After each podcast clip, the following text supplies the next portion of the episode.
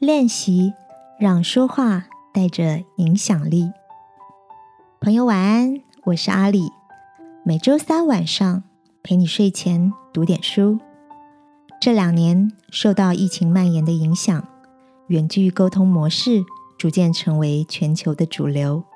记得有句俗话说：“见面三分情。”当视讯会议、电子邮件与网站社群等互动方式一跃成为工作与生活的重心，不见面时。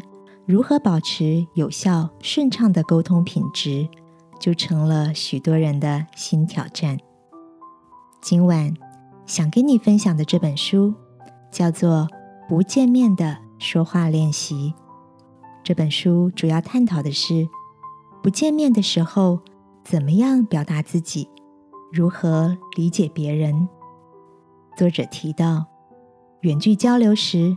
除了要先思考沟通时的目标、态度、技巧三要件，更重要的一件事就是建立正向的语法。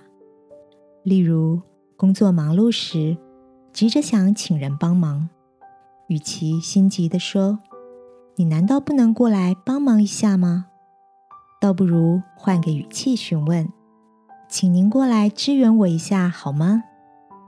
同样的问句，以不同的角度和用词来表达，就会给人不一样的感受。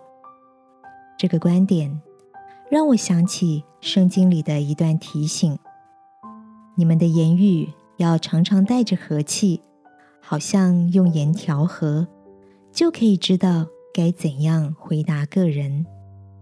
亲爱的，你知道说话的表情、用词。和语气，对远距沟通而言是很重要的影响力关键吗？今晚，让我们一起来到天父面前，求他赐下温柔的同理心，使我们所说的每一句话都能精准的打动人心。亲爱的天父，求你使我能时刻惦记，要以温暖的话语化解生活中。沟通的范例，祷告是奉耶稣基督的名，阿门。晚安，好好睡。